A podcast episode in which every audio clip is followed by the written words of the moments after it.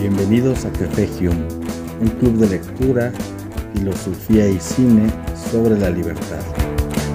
Este es un programa que surge a través de México Libertario. Mi nombre es Eduardo Ruiz y vamos a empezar.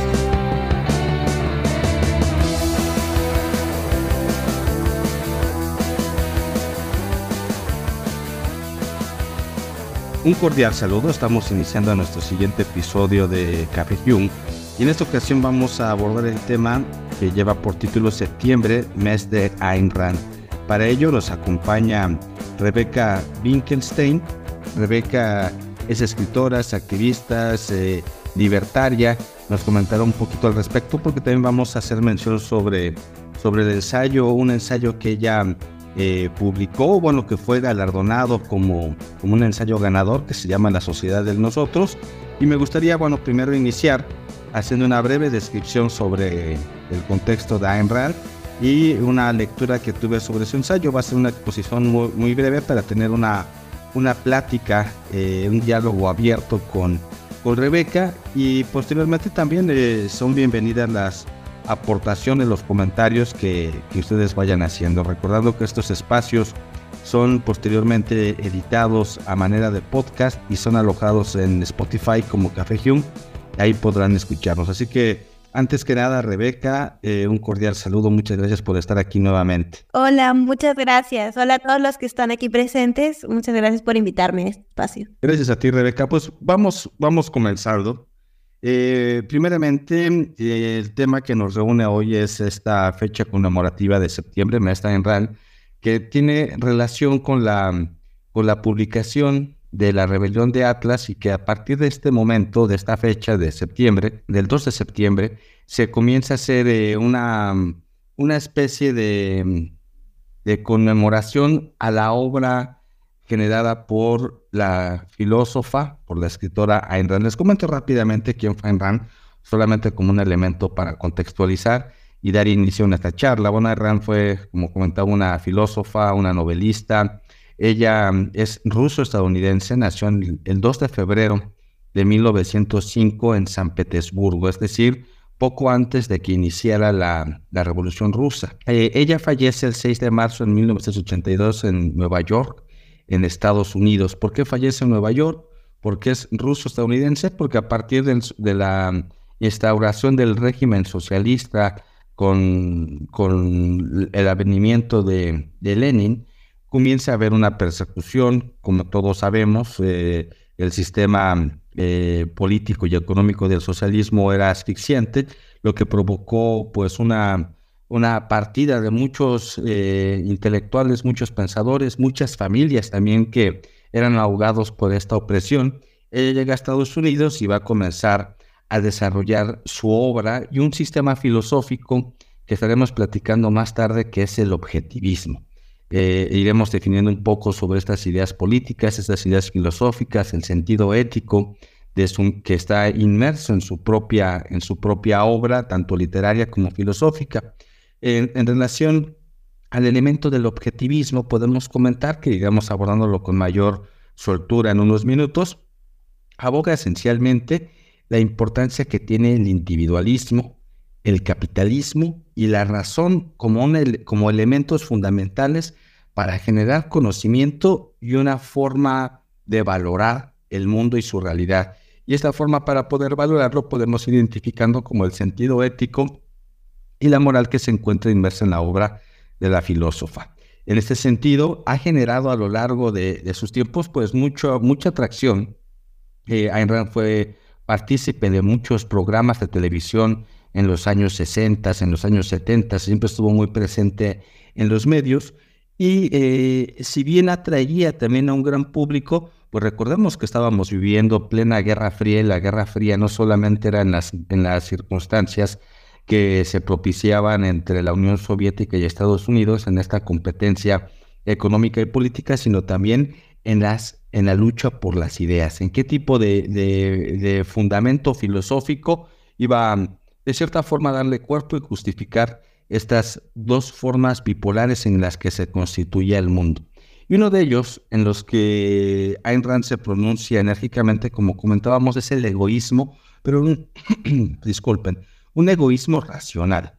Este egoísmo Ayn Rand lo veía como una virtud suprema que afirmaba justamente a los individuos que se llevan eh, eh, en la búsqueda de su felicidad a través de sus propios derechos y respetando los derechos de los demás para fomentar pues esta intención de un interés todo y nos recuerda mucho a Adam Smith esta cuestión egoísta de que siempre eh, hoy en día y en los regímenes socialistas y, y demás y no socialistas también se suele vituperar al egoísmo. Entonces lo que busca hacer Ayn es reivindicar esta palabra, este concepto y encontrarlo como una afirmación. Algunas de sus obras más famosas que, que, generó, ah, perdón, está eh, precisamente la obra de Himno, donde, donde Rebeca, que hablaremos eh, a continuación también sobre su ensayo ganador, toma como punto de partida para hacer esta esta investigación, este texto muy, muy grato, que esperemos posteriormente sea compartido a, muchos. Pero bueno, Ayn Rand va a publicar esta, esta obra, esta primera obra en Estados Unidos, Irno, que es un libro muy breve, es un libro muy poético, muy bello, que ya estaremos, eh, estaremos ahondando. Otra obra muy importante es El Manantial, que fue publicada en 1943, o La Rebelión de Atlas en 1957, y un sinfín de obras más que se estarán haciendo mención. Pero quiero hablar brevemente para después darle la palabra a Rebeca y que nos comente sobre su, su ensayo, que nos comente un poco sobre quién hizo esta convocatoria, eh, eh, en qué elementos se inspira principalmente. Yo voy a atreverme, Rebeca, a hacer una breve reflexión o una, más en una descripción sobre tu texto, sobre el ensayo eh, que, aquí nos compartes, que lleva como título La sociedad del, nosotros. Bueno, en este ensayo Rebeca toma como, como punto de partida la novela de Himno, eh, que como se mencionaba fue escrita por, por Ryan Grant. Eh, Rebeca va, a explorar algunos elementos que podemos ir identificando como los, la estructura que no solamente va a perfilar el contenido de esta obra, de esta novela, sino también el mismo pensamiento de Ayn Rand. No recuerdo exactamente, quizá Rebeca nos pueda decir, eh, ¿Qué edad tenía Ayn Rand cuando, cuando escribió Himno? Porque es muy curioso. Yo no recuerdo exactamente la fecha, la puedo investigar o Rebeca no lo dirá, pero eh, ella era muy joven. Eh, Ayn Rand era muy joven y estaba escrita primero en ruso. Ella tardó mucho tiempo en publicarlo en, en, en, inglés porque necesitaba hacer una, una traducción del ruso al inglés y eso tenía que ver también cómo ella se iba apropiando de esta lengua en este país que la había acogido. Pero regresando al texto, al texto de, Rebeca, la, eh, la, sociedad de nosotros, para eh, a, plantear algunos elementos muy importantes. Comienza eh, mencionando que Himno es una historia que se narra a partir de un personaje que se llama Igualdad 72521. Este, este contexto, si no, la, si no han leído esta novela, bueno, es muy disfrutable, es muy breve, aborda un futuro distópico en una sociedad totalmente eh, eh, asfixiante, en una sociedad que controla a todas las personas que conforman este entorno político y social, donde la palabra yo está totalmente prohibida. Digamos, es un régimen totalitario, es una alusión al contexto que ella vivió en la Unión Soviética y va a abordar este tipo de conceptos. Entonces, el, personaje principal no tiene nombre, el, nombre que lleva es igualdad y con un número de serie. Bueno, en la novela, eh, a partir del texto de Rebeca, bueno, busca redescubrir el significado de qué es la individualidad a través de la experiencia personal particular de este protagonista. También Rebeca nos plantea varios elementos importantes como lo que son los principios éticos y morales. Se va a definir en la novela y en el texto que nos presenta eh, la autora, va a definir que la ética es un código de valores que guían las decisiones y acciones de las personas. Y en ese sentido va a destacar la importancia que va a cumplir la razón para formar dicho código.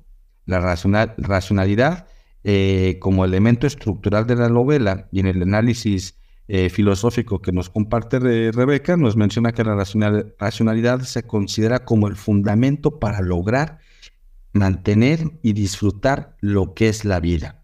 A su vez, hay un enfrentamiento de la sociedad y el colectivismo. En la novela de Himno, eh, se retrata que la individualidad está prohibida y todo se decide a través de una forma colectiva. Todas las decisiones personales como la elección, el trabajo, la vivienda, las amistades o el amor son tomadas a partir de, del control que generan estos eh, grupos totalitarios o esta ideología dominante que va a aplastar al individuo. Es decir, en la novela de Himno no hay individuos, solamente hay entes colectivos. Posteriormente, Rebeca nos menciona que también mm, aquí quizá yo lo, llevo un poco más al extremo, que existe una especie de verdad mística y represión de la individualidad. ¿Cuál es esa verdad mística? No necesariamente, como lo sabemos en los regímenes socialistas, eh, las iglesias o los cultos religiosos eran prohibidos. Eh, no, no podía haber cabida a un, a un ídolo que no fuera el Estado, a un ídolo que no fuera el, el, iba a decir el zar, pero bueno, más bien es el dictador, no es el zar, sino más bien el, el líder del partido político que podemos interpretar en una primera parte como Lenin, posteriormente como Stalin, que había un culto a esta personalidad. Entonces, en un régimen socialista no hay un elemento místico en apariencia, pero a estos líderes y a estos gobernantes se les reviste de estas connotaciones. Bueno, eh, esta gran verdad que van a identificar los personajes de la novela es esta gran verdad mística, por así decirlo, es lo que representa el Estado, es lo que representa los intereses del grupo que se pueden resumir a los intereses del partido.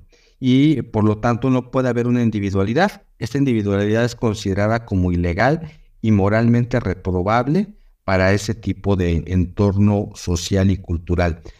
Posteriormente, Rebeca nos menciona cuáles son las consecuencias de la falta de la individualidad en la novela y va a argumentarnos que esta falta de individualidad lleva a la infelicidad dentro de esta sociedad. Ningún, ningún personaje puede ser feliz, ningún personaje puede sentir, ningún personaje puede elegir.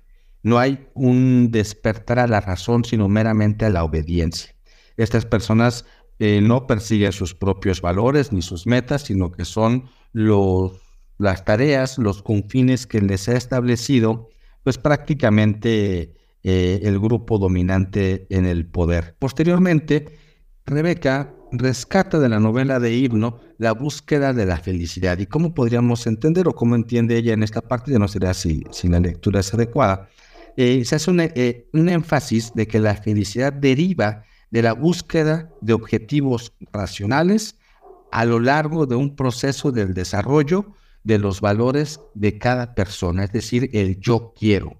Yo quiero, yo soy, yo existo. Es esta última afirmación en la que se compone propiamente un himno al concluir la novela. Y en ese sentido, Rebeca nos muestra que la moralidad expresa en este, en este texto es que debe de estar enfocada nuestra moral a vivir y disfrutar no y no a sufrir, obviamente, y que debe de estar basada todo este tipo de, de plenitud de la existencia a través de realidad que observa cada individuo. Podemos pensar que en este sistema objetivista o en esta forma en la que Ayn Rand comienza a presentarnos qué es, eh, cuál va a ser la, el elemento raíz de su filosofía, tiene que ver con esta afirmación del yo, del ego, del yo quiero, del yo existo. Posteriormente, para cerrar este, este ensayo, Rebeca nos menciona también la importancia que tiene la razón para alcanzar esta felicidad. La razón es un elemento esencial para identificar qué es la moral. ¿Y qué entendemos por moral? Moral no necesariamente tiene que ser aquello que es un adoctrinamiento político, religioso, económico, no. La moralidad tiene que ver con el ponerle valor a las cosas, el valorar a través de sí mismo. Y esta es la ética de Rein el que podamos valorar y darle significado a nuestra propia vida, pero a través de un razonamiento que no excluya tampoco los derechos y las libertades de otro. En resumen, podríamos eh, mencionar ya para ir cerrando, Rebeca, y darte la palabra, que nos comentes un poco al respecto. En resumen, podríamos decir que este ensayo presenta una interpretación crítica de una sociedad distópica eh, creada, eh, que, recreada por Ayn Rand en la, en la novela de Himno, donde eh, se, enfocan, eh, Rebeca, eh, a, la, al, énfasis y a la reflexión de qué sucede cuando se, mm, hay una supresión de la individualidad, cuando no se le da una relevancia a la razón y por lo tanto se cancela esa búsqueda y acceso a la felicidad como un tema central en, en su ensayo. Entonces podríamos, podríamos ir resumiendo estos aspectos para posteriormente ahora darle la palabra a, Rebeca. Rebeca, me gustaría que nos comentaras un poco sobre, bueno, sobre ti, a qué te dedicas, qué haces, eh, cómo es que llegaste a, este concurso y que nos hables un poco al respecto de los temas que, que, abordas. Yo hice una, un pequeño una pequeña aproximación, pero coméntanos qué otros elementos te parecen relevantes para compartir con la audiencia. Así que bienvenida. Claro que sí. Antes que nada, muchas gracias por tu reflexión. La verdad que ha sido muy bonito escuchar lo que se puede sacar, lo que de otra persona cuando lee este ensayo. Y bueno, eh, yo para los que no me conocen, eh, estudio antropología, soy de Perú, tengo 22 años y encontré Ayn Rand hace tres años ya aproximadamente, en plena pandemia, cuando estaba investigando, ¿no? Sobre, había, me había metido un poco a lo que es la corriente liberal, entonces quería leer más autores, informarme un poco más para ir construyendo un poco eh, las ideas que yo tenía sobre la política, sobre economía, ¿no? Y filosofía también. Entonces, un día me encontré con, con una recomendación del libro Atlas, y más adelante lo pude encontrar en una librería. La verdad es que no tenía ningún conocimiento sobre quién era Ayn Rand, o al menos era muy básico. Creo que la había escuchado por ahí en algunas páginas, había leído su nombre, pero no me había puesto a investigar. Hasta que encontré el libro, leí la descripción de que va atrás y me pareció súper interesante, aunque tengo que admitir es un libro muy grande y sí me intimidó un poco el tamaño del libro y la cantidad de páginas. Pero bueno, yo ah, este, tomé el reto entonces, me acuerdo que ese verano lo leí más rápido de lo que había pensado y yo la verdad no era muy familiar con las ideas filosóficas. También había leído un par de filósofos, pero no me llamaba mucho la atención hasta que leí a Rand. Eh, me pareció en ese momento, y bueno, aún me lo parece, una filósofa que tiene ideas muy refrescantes, eh, que se adelantó a su tiempo, porque eh, a mí justo yo leí ese libro y me sorprendió lo mucho que podemos aprender del mundo en el que vivimos hoy leyendo un libro que, que se escribió la década pasada, el siglo pasado, incluso. Entonces, a eso me llamó mucho la atención, ¿no? Las similitudes que tenía la sociedad de la rebelión de Atlas, en este caso, con el mundo en el que vivíamos y cómo me permitía al menos desde una primera mirada entender la sociedad y la política que, que nos rodeaba. Más adelante me gustó tanto el libro que decidí leer los demás leí El manantial, que ya lo mencionaron, y bueno, el himno fue el tercer libro que, que leí. Es un libro muy corto y muy entretenido, como mencionas, es una novela distópica, eh, que, o sea, en un fin de semana, si alguien que le gusta leer, se lo lee rapidísimo. Y, y, plantea, tiene un concepto muy interesante que al menos yo no he visto en muchos otros libros, ¿no? La forma en la que es narrada la historia es muy innovadora eh, y que te introduce la historia de una forma más amplia, ¿no? Que, que capaz otros libros que intentan tratar este, este, estas mismas ideas. Eh, bueno, para seguir un poco como eh, terminé en el ensayo, antes, que, antes de hablar del ensayo en sí, luego de leer un par de, de, las novelas y de buscar un poco de información, me encontré por Facebook con la página de Line Rand Center Latinoamérica, que es dirigido por María Martí. Eh, este, entonces, a partir de ahí comencé yo también eh, a querer eh, entender un poco más las ideas de Rand, porque me llamaban mucho la atención. Y pues me metí a sus cursos. Actualmente el Ayn Rand Center tiene varios cursos de introducción a la filosofía objetivista, para grupos de lectura donde se analizan también varios de los libros de no ficción, porque Ayn Rand también tiene novelas, pero también tiene libros de no ficción donde analiza un poco más profundo y de manera más directa su filosofía. Entonces, bueno, ya eh, desde ya hace un par de años llevo participando en sus cursos, en sus conferencias.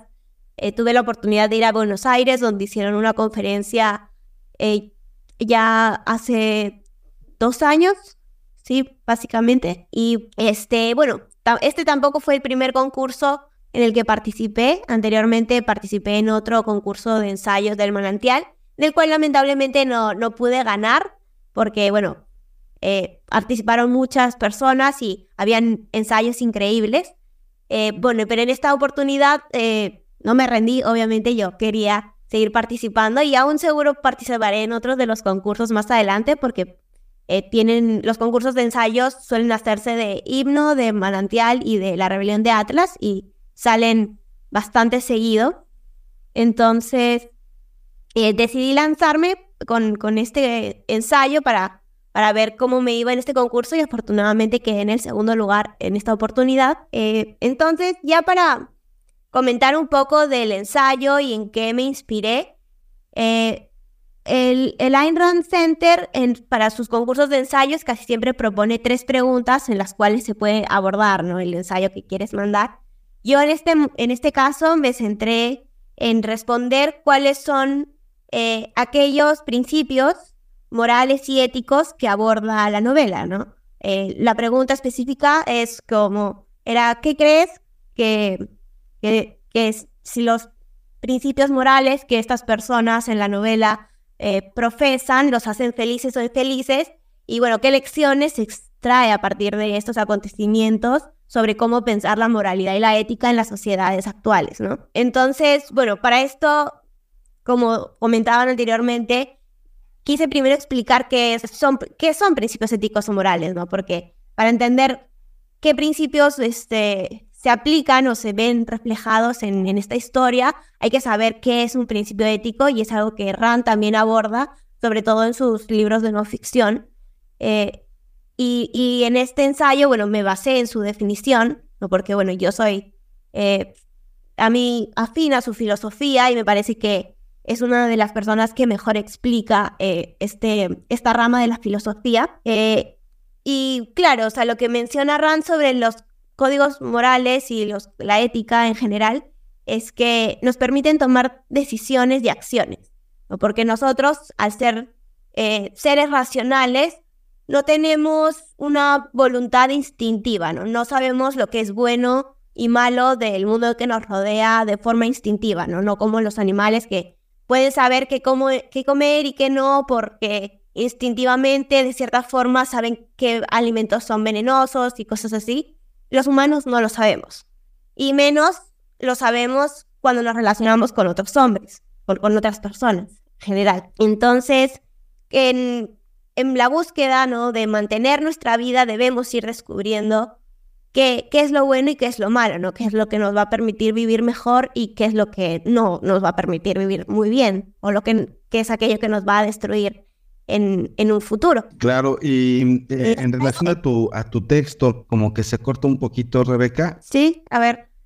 Adelante, ya, ya te escuchamos, adelante. Claro, entonces, bueno, en mi texto, ya me, primero como mencionábamos, me enfoco en mencionar cómo Rand describe esta, es es, ¿no? que es la ética, qué es la moral, y luego ya cómo se ve reflejada en la novela en sí, ¿no? Porque como mencionábamos, lo que la novela es una representación de lo que es la filosofía colectivista llevada al extremo, ¿no? Estas ideas de cómo eh, vivir para el otro, ¿no? De que el otro es el mayor valor, ¿no? Que vale más que tú mismo y cómo el colectivo es es lo que realmente importa y no la individualidad. ¿Qué pasa cuando estas ideas y cuando estos principios se llevan al extremo más profundo, ¿no? ¿Cómo puede llegar a terminar una sociedad? Entonces, es lo que vemos, como lo que yo menciono en general es que cuando estos principios se llevan al extremo, o lo que estos principios en realidad generan son infelicidad, ¿no?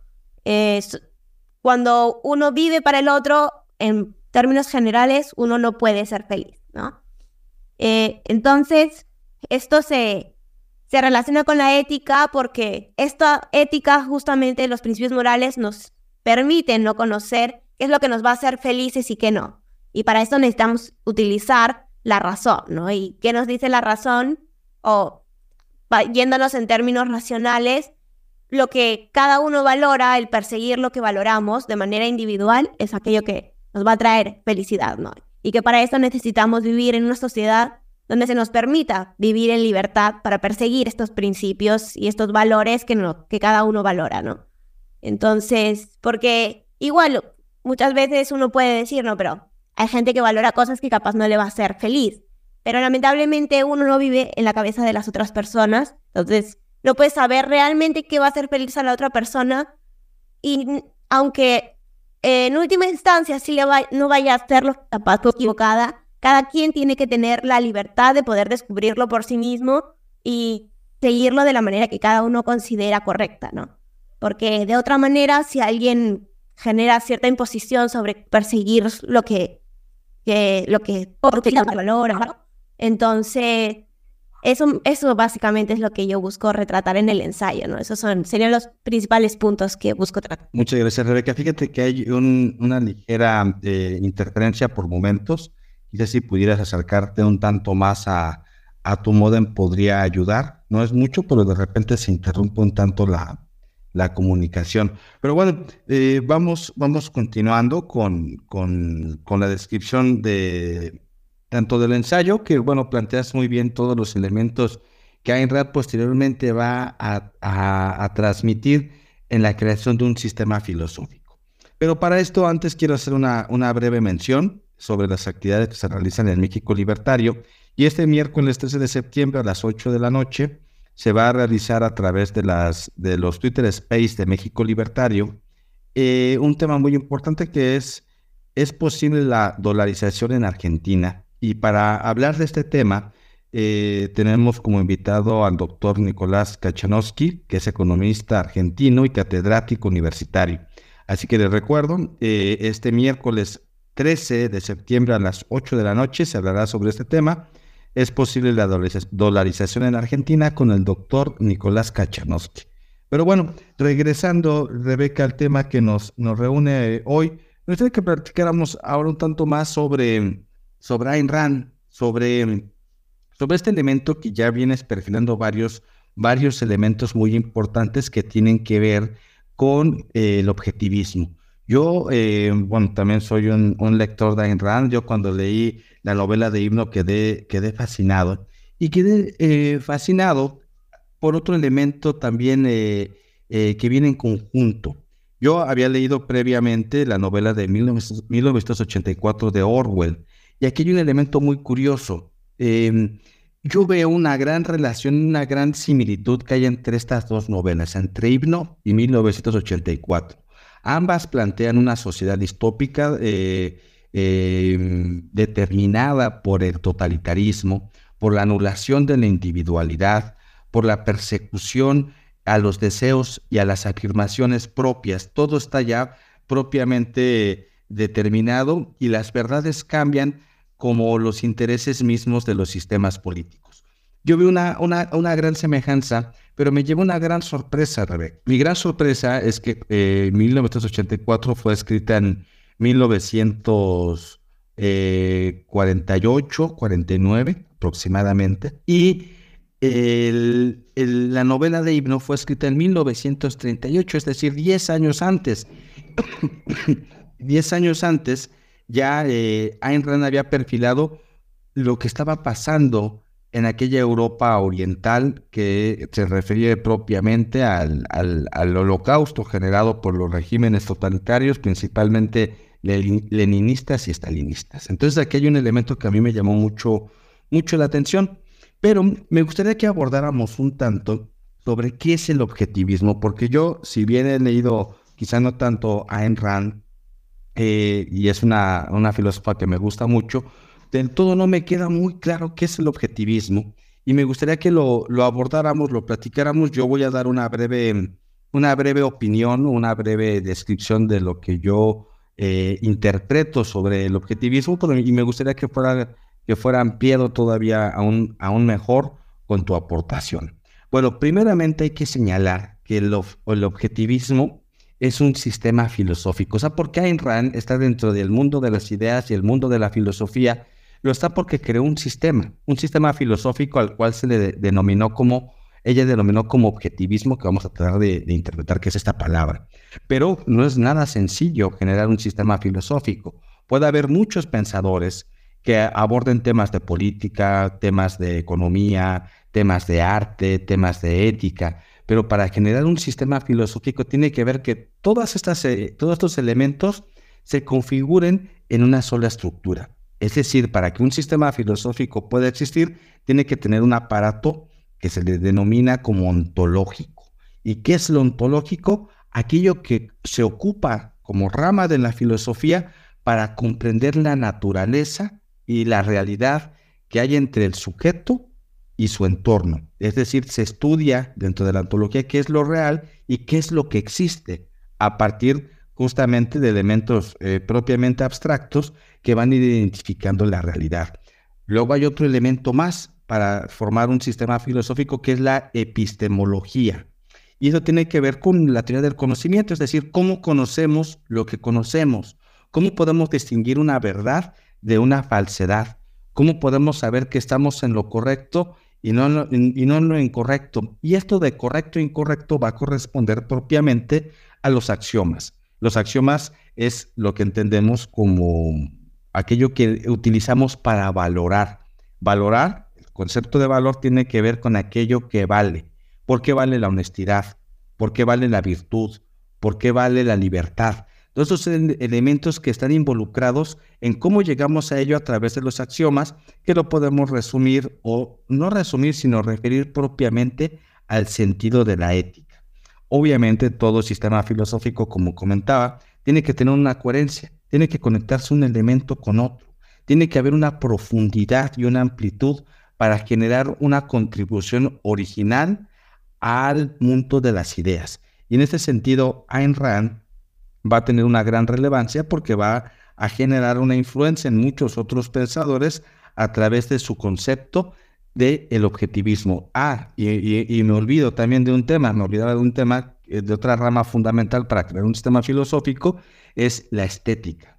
Y aquí Ayn Rand también le va a dar un peso muy importante a la estética. No es fortuito, no es, no es nada más porque sí, que ella, como comenta Rebeca, Ayn Rand no solamente escribía novelas, y sabemos que las novelas son una producción artística, eh, corresponden al, advenimiento de un estado estético, de una obra de arte, sino que también lo va a llevar a una, a una sistematización. Sistematizar es racionalizar.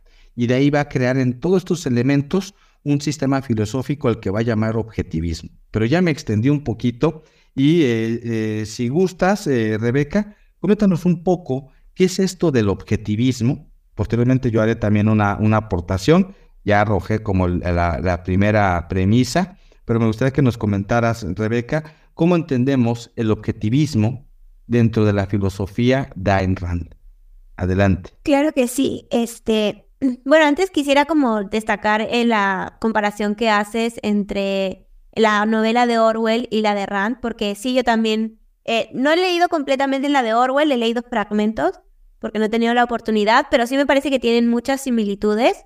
Sin embargo, yo considero que Rand sí va un paso más allá, porque como mencionabas, ella sí crea un sistema filosófico completo, ¿no? Un sistema filosófico eh, nutrido y que abarca todas las partes que una filosofía debería abarcar, ¿no? Un sistema filosófico abarca distintas ramas de pensamiento, ¿no?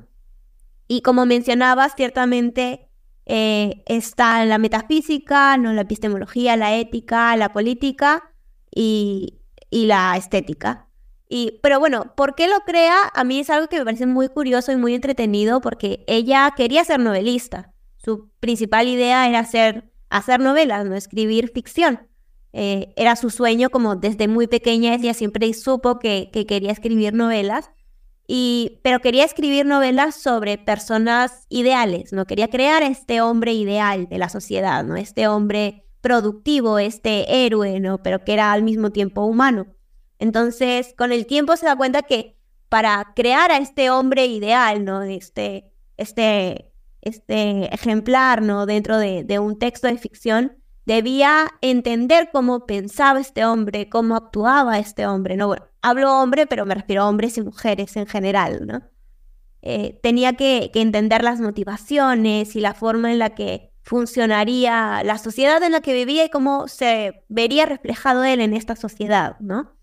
Entonces es cuando ella comienza a, retratar y a este, crear esta, este entramado filosófico que luego denomina objetivismo y que luego cuando ve el éxito que tiene y lo bien que lo había hecho, decide explicarlo de manera más extensa en sus libros de, no ficción. Es, entonces, eh, como ya habías mencionado un poco, eh, el objetivismo tiene como idea principal, su metafísica, su idea base es la realidad objetiva, ¿no? Por eso también es de la palabra objetivismo, por eso lo denomina ella así.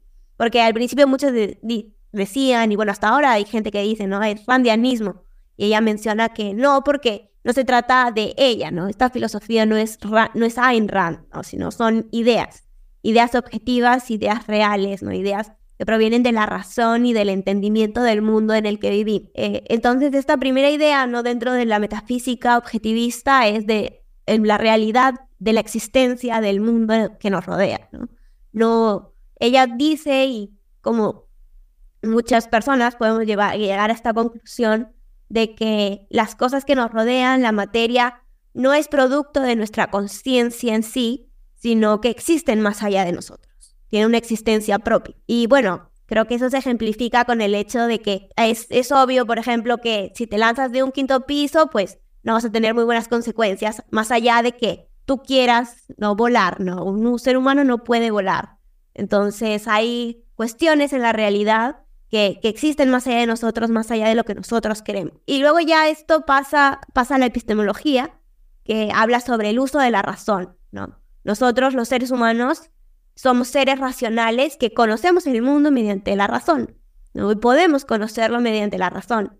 Por eso existen las ciencias, ¿no? la física, la matemática. Todo ese es uso de razón para conocer el mundo, ¿no? cómo creamos objetos, cómo producimos, ¿no?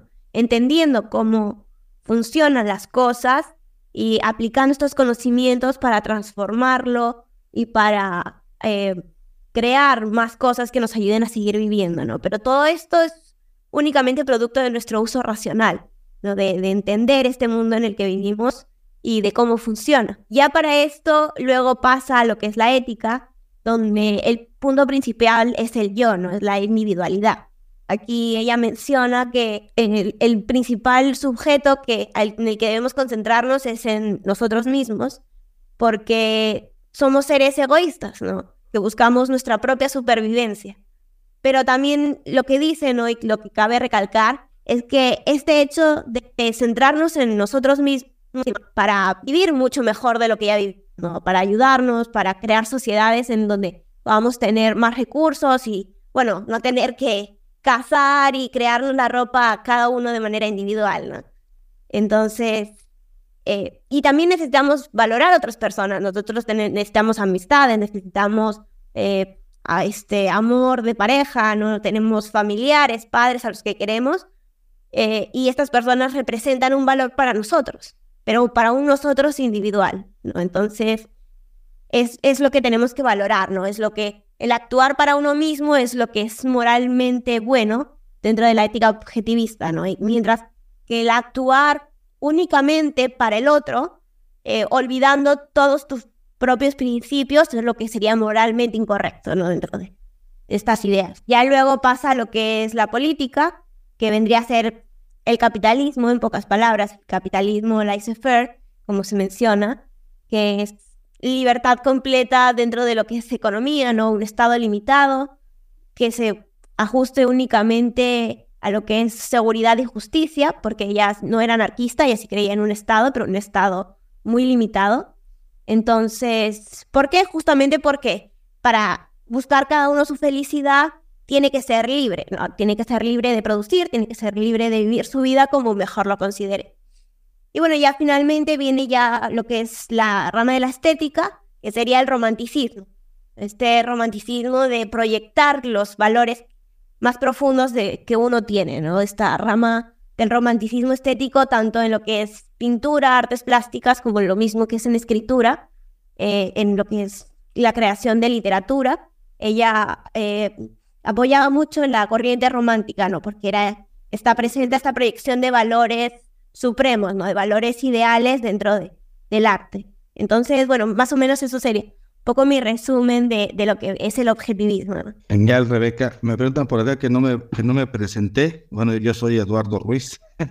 sí se me olvidó presentarme, luego se me pasa. Eh, quiero retomar eh, también eh, lo que con bastante precisión comentas, Rebeca, sobre qué es el objetivismo.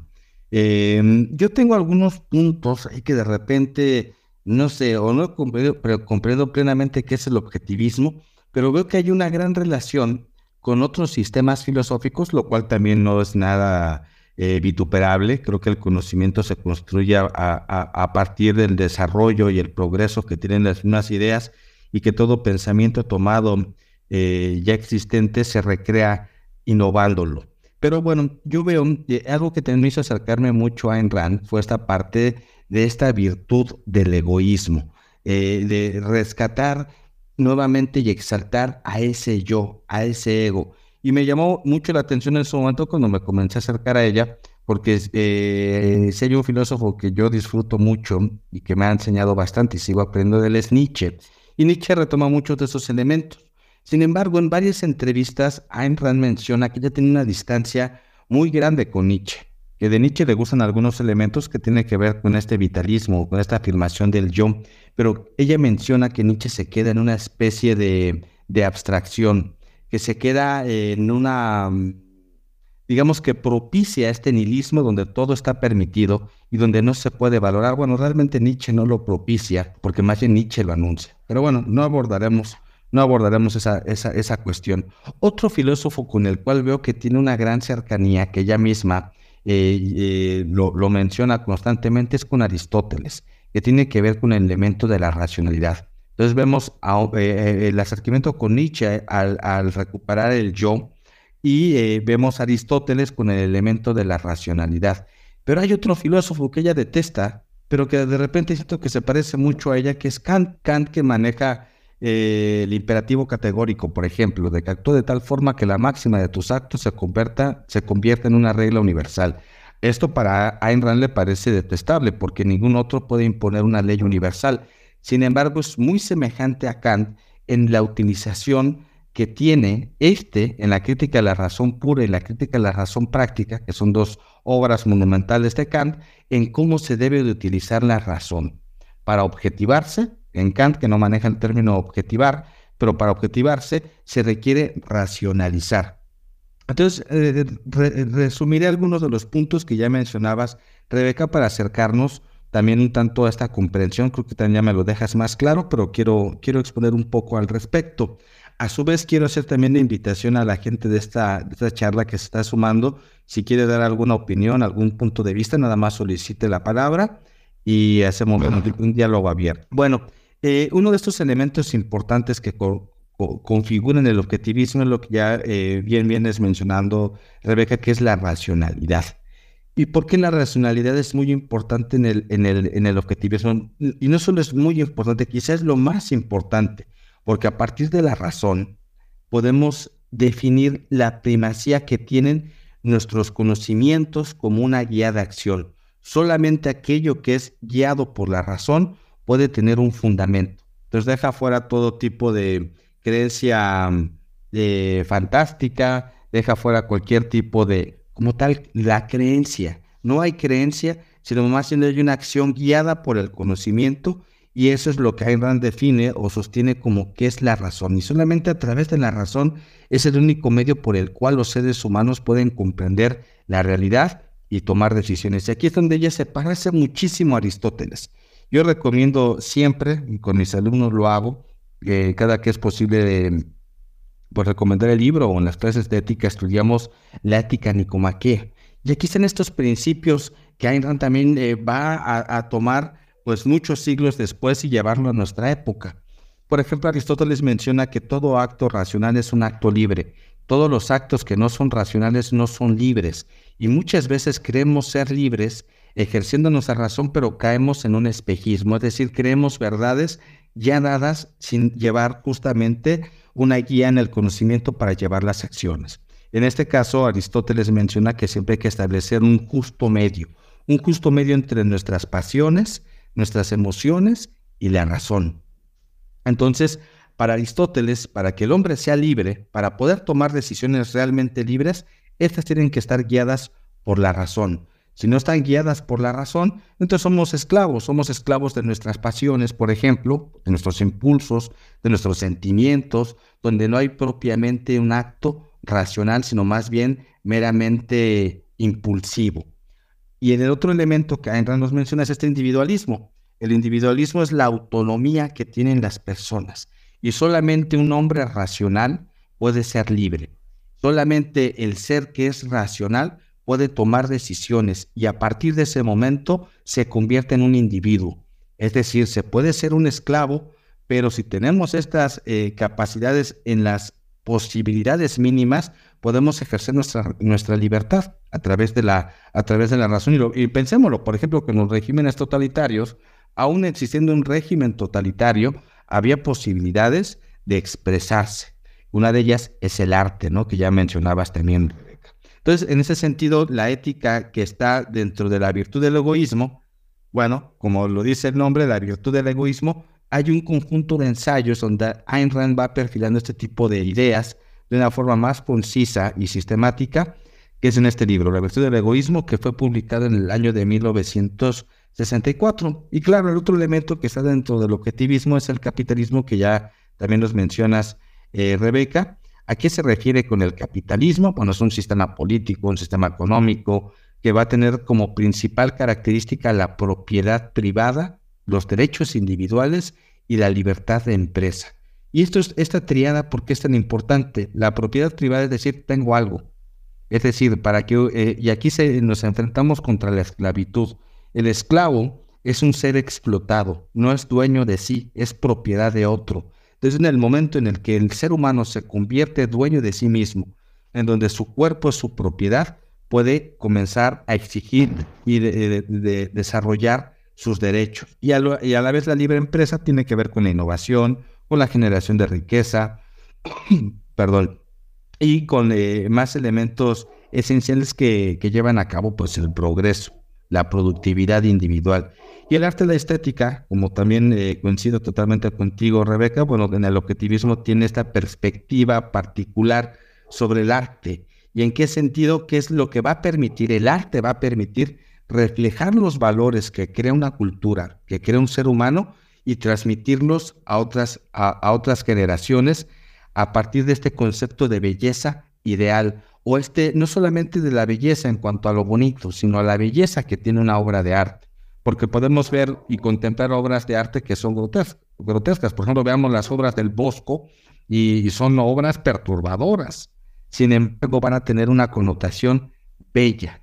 Y esta se va a reproducir. Y lo interesante que tiene el arte es que no va a reproducir verdades dadas, sino que va a impulsar a esta hermenéutica de la interpretación para volver a valorar y revalorarse dentro de la propia obra. A mí me parece eh, varios elementos em, que coinciden. Creo que no estaba yo tan extraviado en lo que entendía por el objetivismo, que el, siendo sincero, Rebeca, todavía no me queda, no me queda muy claro, pero bueno, para eso se tiene tiempo y vida. Así que, bueno, invitamos nuevamente a la gente de esta sala si quieren participar, será un gusto también escucharlos y tener este diálogo abierto. Así que, Rebeca, bueno, pues continuemos hablando un poco sobre, sobre las obras de Ayn Rand sobre esto que ya venías mencionando de las obras de ficción y no ficción. Obras de ficción, entendamos lo que es la literatura, pero también obras de no ficción, entendámoslo como su, su, su proyección filosófica y sistemática para proyectar, para proyectar el objetivismo. Coméntanos un poco de algunas otras obras de Ayn Rand que te sean de interés y posteriormente le vamos a dar la palabra a Reina Roja para que nos dé un punto de vista. Así que, Rebeca, ¿quieres comentarnos un poco de las obras de Ayn Rand o, gustas que Reina Roja nos dé su opinión? Eh, bueno, primero, rapidito, sí puedo dar como que cuáles son las que a mí más me han gustado y cuáles considero yo que son las mejores para empezar un poco a, a leer a Rand, ¿no? Porque tiene libros un poco más este, específicos, otros un poco más generales, ¿no? Entonces, en este sentido, yo personalmente soy fan de las novelas, soy alguien que me encanta mucho la ficción, ¿no? leer historias, y por eso mis favoritas sí son sus novelas. Eh, la verdad es que me gustan todas, cada vez que he terminado uno de sus libros he dicho, este es mi favorito, Pero bueno, ya yo creo que ya las he leído todas, si no me equivoco, todas las que al menos están publicadas en español. Y pues mi, mi, primera favorita es La Rebelión de Atlas, es la que más recomiendo porque es en la que más abarca la filosofía, ¿no? De, eh, de manera completa. Eh, otra que también a mí personalmente me gustan mucho es Los que vivimos, en donde habla sobre la Rusia, la, la Rusia, Rusia socialista y bueno, Ideal también es una novela muy corta que fue primero eh, hecha para ser una obra de teatro y que ahora ha salido en una versión novela. Deusto. Y bueno, sobre las de no ficción, yo considero, no las he, esas sí no las he leído todas, aún me faltan varias por leer, pero La virtud del egoísmo y Filosofía quien la necesita son las que yo recomendaría primero para, para empezar a, conocer un poco más sobre estas ideas, porque son las que abarcan ideas un poco más generales y más para eh, iniciarte ¿no? en lo que es la filosofía y en lo que es su pensamiento en sí. Entonces, bueno, yo creo que ya Reina Rojas puede puede comenzar su comentario. Muchas gracias, Rebeca. Adelante, Reina Roja. Gracias. El micrófono es tuyo. Muy amables, gracias, buenas noches. Gracias, Rebeca. Qué gusto escucharles. Y pues me gusta mucho la filosofía de Ayn Rand. Eh, no he leído ninguno de sus libros, pero la he escuchado en varios videos y, y, escucho pues muchos videos y que hablan acerca de la filosofía que ella, que ella manifestaba. Y me encanta porque a pesar de ser una mujer, eh, pues no se deja, no se dejó llevar solo por sus sentimientos y emociones, sino que decidió en la observación y en la filosofía, en el análisis de la realidad, pues hacer su, propia filosofía y plasmar su percepción.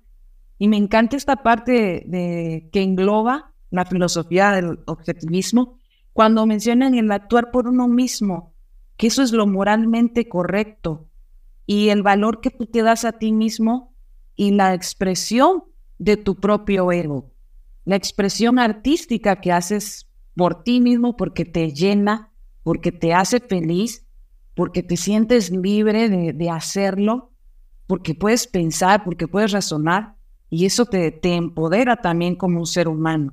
Claro, siempre está diciendo que, que pues en base a la ética y a los valores, porque si bien es chingón pensar por uno mismo y, pensar en ti primero y no socialistamente y colectivamente en los demás para ayudarlos, por decir así, este, pues exalta este valor del ego. Tienes que llevarlo tus acciones con principios, con éticas y pues con una serie de valores que pues no afecten a los demás, ¿no? Y que también pues otros se vean beneficiados quizá eh, indirectamente cuando tú estás haciendo las cosas correctamente. Entonces, tu valor y también el, el, valor del amor, porque si bien el amor, pues ya no pienses en ti mismo nada más, sino que estás pensando en tu pareja, en la persona que tienes al lado, y que te hace bien a ti mismo, no, no estás siendo esclavo de eso, sino que dices conscientemente y racionalmente a esa persona que, pues también pues es un beneficio para ti, porque estoy pensando en mí, me da felicidad, me da amor, me da estabilidad y por lo tanto, ese amor no solamente porque yo estoy dando y dando y dando, o porque me gusta lo que me hace sentir nada más, sino que ese amor, el que yo siento por mi pareja o por mi familia, cuando yo la ayudo o cuando estoy pendiente de ellos, pues, pues ese amor también me da, me da un propio valor a mí. No solamente es, eh, no solamente viendo el amor como algo altruistamente, ¿no? Entonces me encantó, me encantó todo lo que he escuchado con ustedes y esta virtud del egoísmo y, este expresarte, que, es todo esto del ego se ha tergiversado bastante como si fuera algo negativo, como si tuviéramos que anular nuestro ego, nuestro yo, nuestro deseo de expresarnos única y especialmente con nuestro propio estilo, con nuestra, con nuestra propia esencia especial, como ningún otro, porque nadie quiere ser igual a otro. Entonces, ¿En qué momento eh, corrientes espirituales y, mal llamadas, no sé, este, de ayuda y, de, y de, compasión están anulando nuestro propio ego? Cuando te dicen que no debes de ser, que no debes tener ego, que debes pensar en lo demás y en los demás y nada más te debes de dejar llevar por el sentir. Y claramente la filosofía que ustedes mencionan, las corrientes filosóficas, pues dicen que si te, te dejas llevar por el sentir, estás, puedes tomar decisiones impulsivas que te pueden llevar a, algo erróneo, algo que no está, que no te va a beneficiar, que no te va a hacer un bien. No es correcto dejarse llevar solo por tu emoción, por, por tu sentir, por un falso amor incondicional a todo el mundo. O sea, eso, eso no es la línea correcta que te va a desarrollar como un individuo como un ser humano. Entonces me encanta esto porque a pesar de que tiene muchos años que se estableció, parece que, hay personas que insisten o corrientes políticas también en anular tu ego. Nosotros te vamos a ayudar, nosotros te vamos a, dar este paquete para que tú no tengas que pensar, para que tú seas igualito a nosotros, porque pues el ser diferente molesta, el ser, el ser diferente tristemente, y hay que aceptarlo, pues genera mucha envidia, porque pocas son las personas que pueden salir adelante, que pueden formar por su propio trabajo y esfuerzo y aferrándose, este, formar algo, tener un, negocio o simplemente expresar su arte, simple y humildemente. Humildemente, pero con mucho ego también.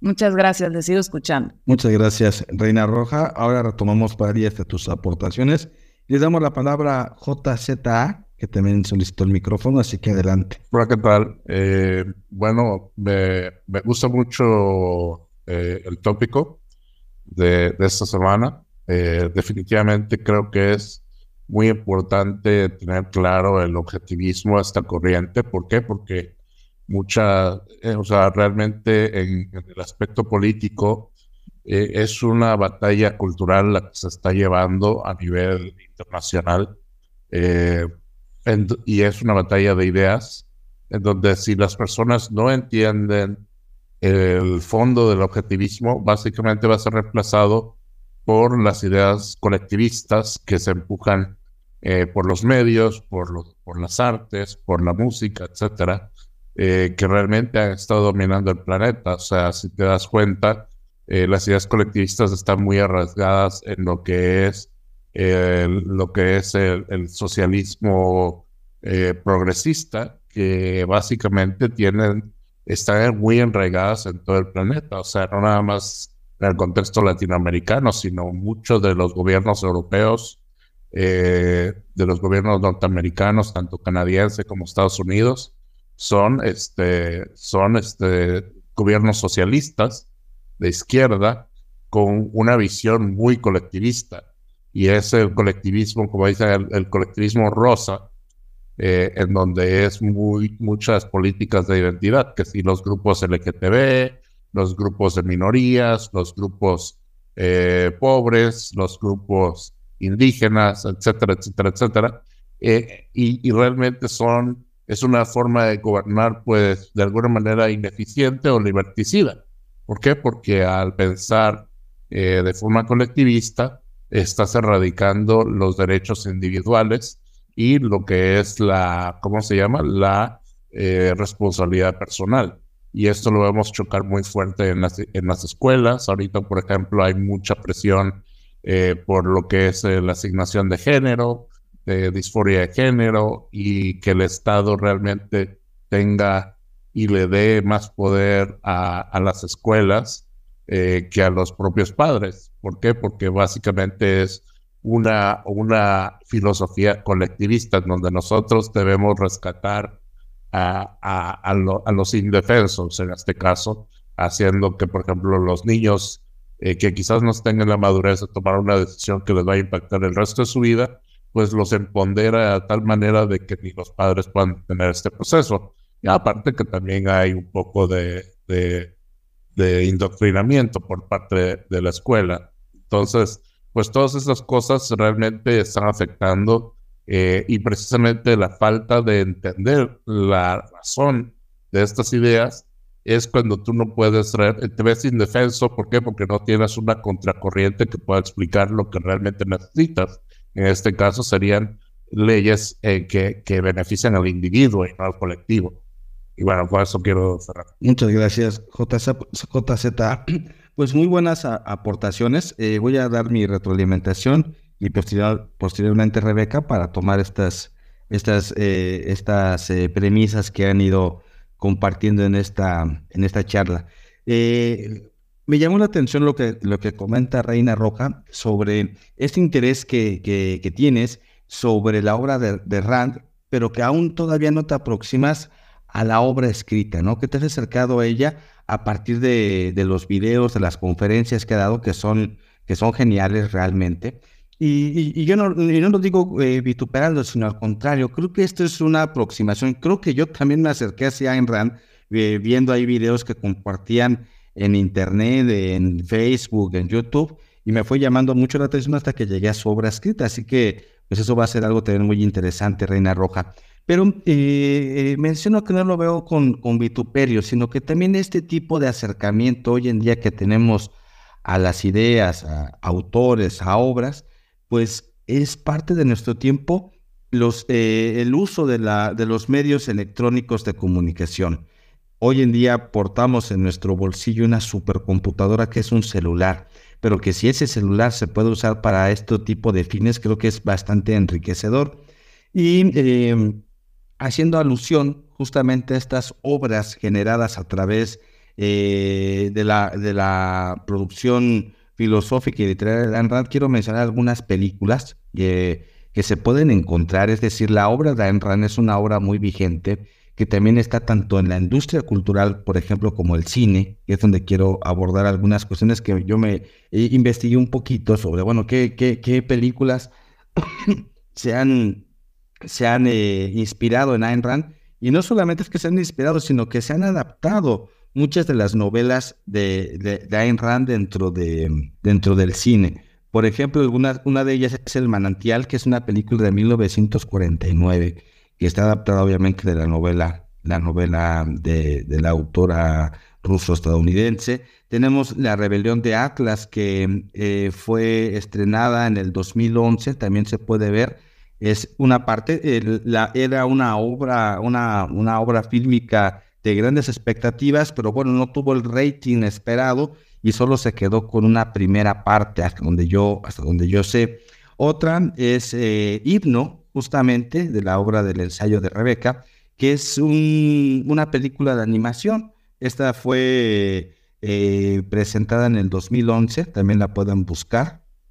Y, eh, creo que también ya dije El Manantial, sí, justamente del 49, pero hay una versión del Manantial que es una serie de televisión del 2022, apenas del año pasado. Hay una, una serie de televisión que se llama El Manantial, que toma precisamente la, la obra de Reina. Ahora, retomando un poco esto en, en, cuanto a la aproximación con Reina Roja y lo que decía JZ, me parece muy interesante, porque habíamos comentado que Ayn Rand menciona que el objetivismo es la expresión de la razón como una acción. Para que un acto sea libre, de Aristóteles, pero bueno, tomado por Ayn Rand, tiene todo acto libre es aquel que está eh, mediado por la razón. Y aquí es muy importante porque hoy en día, aun cuando podamos defender la libertad en toda su expresión, ¿qué tanto no estamos también inmersos en una aparente libertad de que realmente estamos eligiendo lo que queremos? Y ese ejemplo, que es muy polémico, pero que es muy interesante de analizar que nos expone JZA, es que hoy en día pareciera que el mundo está inmerso en pequeñas agrupaciones o agrupaciones em, que se les puede denominar lobbies, por ejemplo, que quieren determinar una forma de comprender el mundo. Creo que eso está sujeto obviamente a, discusión, a polémica y siempre, siempre se requiere un contradiscurso justamente para poner en crisis las ideas. Y así se construye el pensamiento, no estableciendo verdades ya dadas, sino discutiendo las verdades que se están descubriendo, ¿no? Y esto puede ser un tema muy polémico, pero el tema de los niños es muy curioso, porque a un niño, un niño por ejemplo no puede votar, un niño por ejemplo no puede comprar cigarrillos o beber alcohol, porque supuestamente todavía no tiene una madurez eh, racional, su mismo cerebro sigue todavía en desarrollo, como para poder definirse como un ser libre. Para Aristóteles, los niños todavía no tienen esta capacidad de, de, ejercer la templanza y la razón porque estaban en un proceso formativo. Entonces a mí sí me sorprende mucho que a un niño, por ejemplo, se le prohíba fumar cigarrillos, pero se le permita comenzar a consumir hormonas para transformar su cuerpo. ¿no? Ese es un eh, tema muy polémico porque al mismo tiempo es contradictorio, porque el niño como tal todavía no tiene una conciencia plena sobre sí ni del mundo, todavía no hay una madurez racional, bueno, hay hombres de 50 años que todavía no la tienen, que la va a tener un niño de, de 12 años, ¿no? Entonces, me parece que son temas muy interesantes que tienen que estar sujetos eh, y expuestos sobre la mesa para hacer un análisis objetivista, un análisis rainiano, por ejemplo, ¿no? Entonces yo retomo estos elementos, esas dos aportaciones, Rebeca, te doy la palabra y posteriormente aquí hay otra solicitud para el micrófono. Así que adelante, Rebeca, gracias. Rebeca, si eh, no te escuchamos, si gustas activar tu, tu micrófono, hola, hola. Ya. Ya, perfecto. Eh, sí, este, antes que nada, este, muchas gracias por sus comentarios, la verdad que han sido muy interesantes. Eh, a mí primero me gustaría destacar eh, esta parte que decía Reina Rojas sobre los valores ¿no? que propone Rand, sobre el valorarse a uno mismo, sobre este, eh, buscarse a uno primero, ¿no? Y es algo que, que, a mí también me gustó mucho y me llamó mucho la atención cuando comencé a leer a Rand, ¿no? Toda esta, esta parte de su filosofía en la que exalta al individuo y a los ideales que cada uno tiene. Y sobre todo esta parte de que estos ideales que uno forma, ¿no? que uno valora, son alcanzables, ¿no? Si uno sí este, establece ideales racionales, ¿no? que, que pueden ser logrados dentro de la realidad, eh, está en tu mano, básicamente, ¿no? Bueno, a veces hay cuestiones de, del ambiente que sí te pueden impedir alcanzar ciertos ideales, ¿no? Pero en, sí están ahí, están en la realidad y tú los puedes alcanzar, ¿no? Hay, hay esta frase que a mí me gusta mucho, ¿no? El mundo que tú quieres está ahí, puede ser alcanzado, es tuyo. Entonces, eh, y difiere mucho, yo creo, esta idea de eh, muchas eh, propuestas filosóficas de, de, otros pensadores, ¿no? Donde el ideal es algo que es externo al humano, no al hombre, y que es algo como inalcanzable, es algo que está ahí flotando en otra realidad, ¿no? Es algo que, por ejemplo, Platón de cierta forma también lo propone, y que a veces puede ser desalentador para muchas personas, ¿no? Porque ¿de qué te sirve tener ideales, tener valores si nunca los vas a poder alcanzar, ¿no? Entonces, esta propuesta de Rand, ¿no? De que si tú sigues los principios de la realidad, ¿no? Si eres alguien razonable, esos ideales, esas cosas que tú valoras, las vas a poder alcanzar. Y vas a poder, en, en consecuencia, ser feliz, ¿no? En esta tierra. Eh, y bueno, bueno, luego hacer un comentario también sobre lo que comentaban sobre el colectivismo, porque sí es cierto que, que el colectivismo tiene una eh, injerencia muy fuerte en nuestra sociedad actual, ¿no? Y lo ha tenido desde hace un montón de tiempo, ¿no? Es como siempre ha predominado usualmente en las sociedades eh, ideas colectivistas, ¿no? De autosacrificio y de exaltar al colectivo más que las individualistas, ¿no? Eh, claro, han, habido, por suerte, ciertos momentos históricos, ¿no? Como la revolución industrial, la creación de Estados Unidos, donde capaz sí hubo más eh, la individualidad tuvo más injerencia ¿no? en, la, cultura general de, la sociedad, pero bueno, actualmente lamentablemente como estamos viendo sobre todo en las sociedades de Latinoamérica, las ideas colectivistas eh, están en todo su furor, ¿no? Eh, y, hay, parece, ¿no? Que no hay cuando, cuando podamos, podemos combatirlas, pero yo creo que eh, justamente como mencionaban también, este tipo de debates, de conversaciones, de seguir difundiendo ideas es lo, lo esencial, ¿no? El, el, problema, como también menciona Rando, que es otra frase que, que me gusta mucho, es que la solución no es política, sino es filosófica, ¿no? El problema está en las ideas que nosotros eh, profesamos, que nosotros propagamos, y, y eso es lo que construye y moldea la sociedad en la que vivimos. Entonces, si nos enfocamos en esas ideas, antes que nada es lo que nos va a llevar, al menos eso considero yo, a, crear una sociedad en donde podamos ser más libres, podamos mm, eh, eh, abordar nuestra individualidad de mejor manera, ¿no? Y lograr lo que nos proponemos mucho más fácil en la sociedad en la que vivimos ahora. Muchas gracias, Rebeca. Pues vamos a dar paso a una última aportación para posteriormente dar unos, eh, una, conclusión. Eh, Rebeca, sí que le damos la palabra a Diablito. Diablito, bienvenido, buenas noches. ¿Qué pasó, mi estimado? Es un gustazo estar siempre contigo. Me encantan tus espacios y aquí estamos, mi señora la Reina Roja y tu servidor, el jaguar rojo. Nosotros somos los chamanes de una danza muy importante mexicana. El, la señora Ayn Rand. Yo cuando inicié el enamoramiento con mi esposa, yo no he leído jamás a Ayn Rand como mi mujer, pero sí vi algunas cositas y me encantaron, me enamoré de esa mujer. No la sigo ni la estudio porque pues esas revelaciones se me dan en las investigaciones y pienso lo mismo que ella y me uno en ella, en esa lucha contra el altruismo, en esa lucha contra el socialismo, en esa lucha contra la inacción, porque el altruismo es algo que, que es alcahuete, te quita hasta la motivación por pensar. No te preocupes, no pienses, nosotros pensamos por ti.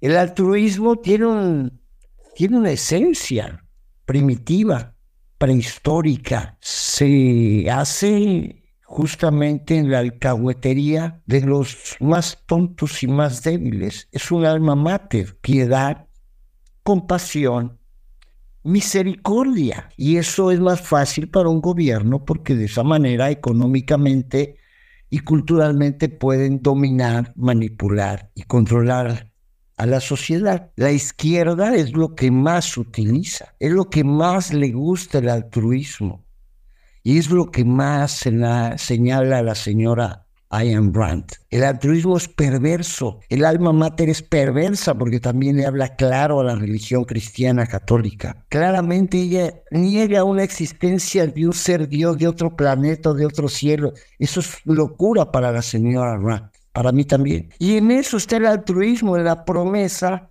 de un mundo en el más allá, como los políticos ofrecen cosas que no van a cumplir nunca, porque no existen no se pueden lograr. Pero el altruismo entra a esa necesidad de la gente, a ese recurso del miserable, porque no puede ni siquiera pensar cómo trabajar y ejercer algo, porque no puede. Pero no porque no pueda, quiere decir que esas pequeñas partes van a ser utilizadas por la política para beneficiarse del altruismo político, de que ayudan a los más de, la misericordia, compasión, y todas esas cosas de la piedad que son propias de un pueblo latino, porque es la cultura. Ojalá y, y hubiera vivido eternamente porque tuviera más sabiduría y más fuerza. Y yo una de las cosas que dije a mi esposa, yo quiero que seas ese tipo de mujeres. Yo no quiero que seas una mujer que practique la misandria, que practique la humillación a la masculinidad, que odie al Padre, al Hijo y al Espíritu. Necesito una mujer como Anna Rand, que tenga cordura, conciencia, sabiduría y que como Barbie rechace el mundo de las Barbies y participe en el reino de los hombres, en el reino que fue creado también para las mujeres. ¡Viva! I am Rand. Gracias, amigo. Muchas gracias, David, y qué gusto escucharte. Qué bueno que están aquí también como como familia con, Reina Roja, bueno, pues muchas gracias por, por sus excelentes aportaciones. Viene ahora sí una, una última de JZA, una última aportación y damos las conclusiones, Rebeca. Adelante, JZA. Hola, sí, nada más algo que dijiste que me sonó, me sonó bastante, que era precisamente parte del objetivismo y que es muy memificado en las discusiones de pro capitalistas versus socialistas y es el, precisamente lo que se le avienta muchas veces mal interpretado y, a veces no con buenas intenciones, pero es una realidad, siento yo, que es el, famoso, eh, eh, es pobre porque quieres. Y con eso voy a que, por ejemplo, usualmente, bueno, le dices, bueno, vamos a verlo de otra manera. ¿Quién ha sido rico a pesar de que no haya querido? O sea, nadie es rico por casualidad, nadie produce por casualidad la gente que es pobre y quiere ser rica tiene que hacer un esfuerzo para salir de la pobreza. Entonces, si no quieres dejar de ser pobre, pues siempre vas a permanecer siendo pobre. Y es, es un tipo de analogía similar a los deportes. Por ejemplo, eh, había un comercial ahí de Nike de, de, con Michael Jordan que decía, siempre vas a fallar los tiros que nunca intentes. Entonces, tienes la seguridad que el 100% de los tiros que nunca intentes tirar los vas a fallar. Pero si no los tiras, nunca vas a saber si va a entrar o no va a entrar el balón. Entonces, creo que ahí se habla mucho precisamente del espíritu del objetivismo, que es el, el ¿cómo se llama? El, el deseo del individuo por mejorar o por conseguir lo que ellos quieren. Primero empiezas por tener una visión de dónde quieres ir y el segundo es eh, hacer lo posible por alcanzarlo. Ahora, mucha gente dice, ah, pero eso es difícil, pero digo, güey, la gente, la vida es difícil, o sea, la dificultad no es un, no es un, no es una causa de imposibilidad. O sea, puede ser difícil, pero hay, todo es difícil en esta vida. Entonces, eso es lo que muchos socialistas usualmente evaden o, quieren justificar la falta de posibilidades. Muchas gracias, JZ. Así que, Rebeca, eh, si quieres eh, dar un complemento a estas interesantes aportaciones y perfilar una conclusión, pues bienvenida. Claro que sí. Bueno, antes que nada, comentar lo que acaba de decir JZ, que sí, es muy interesante porque, como mencionas, se suele utilizar este, esta frase, ¿no? Este concepto para para tachar al capitalismo de injusto, de, inmoral, ¿no? Y de un montón de otros adjetivos, cuando obviamente hay que tener eh, claro las, las contextualidades de cada persona, ¿no? No es, o sea, una persona que es pobre en la Unión Soviética eh, tiene una situación muy diferente a una persona que es pobre en Estados Unidos, ¿no? Definitivamente el contexto social sí influye, ¿no? O sea, vivir en un país que te oprime, eh, políticamente va a dificultar mucho las posibilidades de salir adelante. Sin embargo, eso no quiere decir que tú no puedas hacer nada por cambiar esa situación. Eh, la misma Rand es un ejemplo de eso, o sea, ella nació en un país, en una sociedad que violaba completamente los derechos individuales y buscó la forma ¿no? de, de viajar, de ir a Estados Unidos, era inmigrante, no tuvo que también luchar casi desde abajo, ¿no? Para lograr sus metas, que era ser una escritora reconocida. Entonces, obviamente que eh, también las características personales de cada uno van a influir, pero donde hay libertad, siempre va a haber la opción, ¿no? De que tú salgas adelante. Que te tienes que esforzar, como muy bien mencionabas, es obvio, ¿no? O sea, la vida, como mencionabas, no es fácil. Uno tiene que luchar por lo que quiere y para eso tiene que saber primero lo que quiere, ¿no? Entonces, pero si hay libertad, si hay eh, eh, protección de los derechos individuales, ¿no? que son la vida, la libertad y la propiedad privada, eh, está ahí, ¿no? Está al alcance de todos, ¿no? Y bueno, para ya también perfilar una conclusión, yo creo que Rand es una de las pensadoras más grandes de su época, del siglo XX, es eh, una mujer que tuvo una concepción de, la vida muy única y, que la supo explicar y, hizo una propuesta realmente consistente, lo que, puede ser entendida por, por, todo el mundo si te das el tiempo de, leerla y analizarla.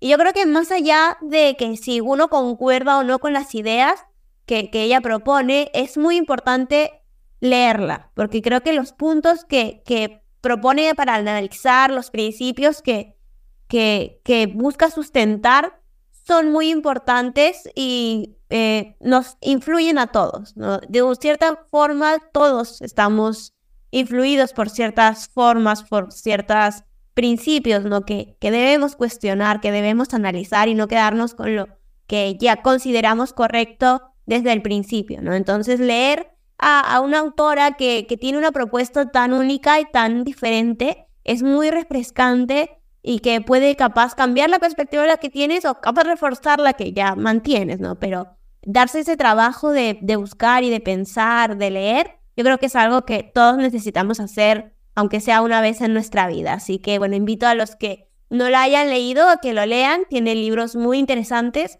para todos los gustos, ¿no? Como mencionabas, te gusta más la no ficción o la ficción y las novelas.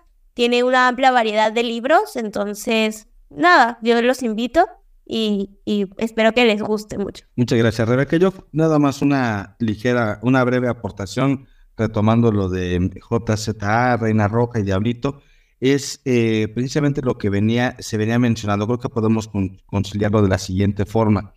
Una de las grandes virtudes que tiene Ayn Rand es volver a poner en, tema de partida y de discusión importante el concepto del egoísmo. pero visto el concepto de egoísmo como una virtud. Eh, tomando lo que mencionaba David sobre, el, sobre el, altruismo. El altruismo es algo que puede interpretarse como, como algo que debilita, debilita la vitalidad. Y el egoísmo es una afirmación del yo, del yo quiero, yo deseo, yo actúo, pero es un, es, es un yo quiero guiado precisamente por la razón. Ese es el objetivismo de, de Ayn Rand, porque cuando esta voluntad, esta voluntad que nos afirma se debilita, se va a convertir en una voluntad de servir.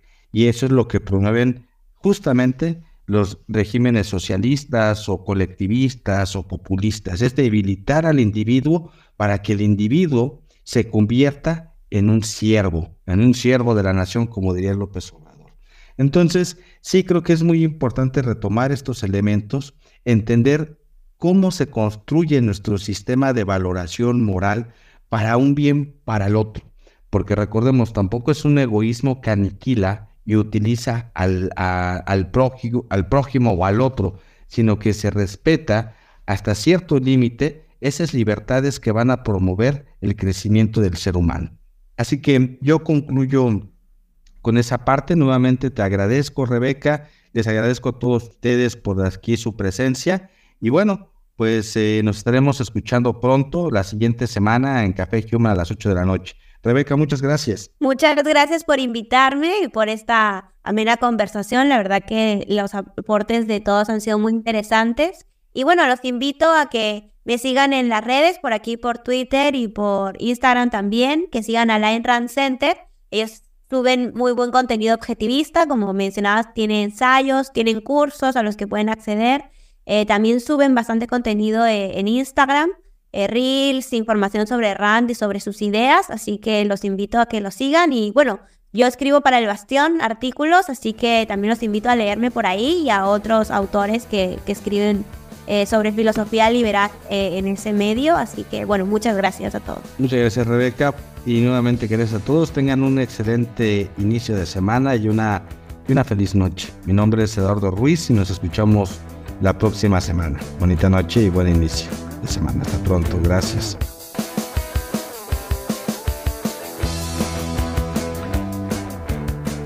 Nos esperamos en el siguiente Café Hugh, que se transmite todos los lunes a las 7 de la tarde por Twitter Spaces.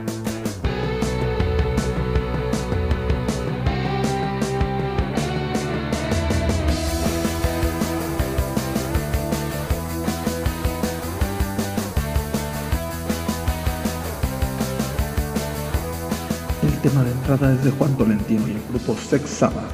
Y agradecemos especialmente a Roberto Brenes.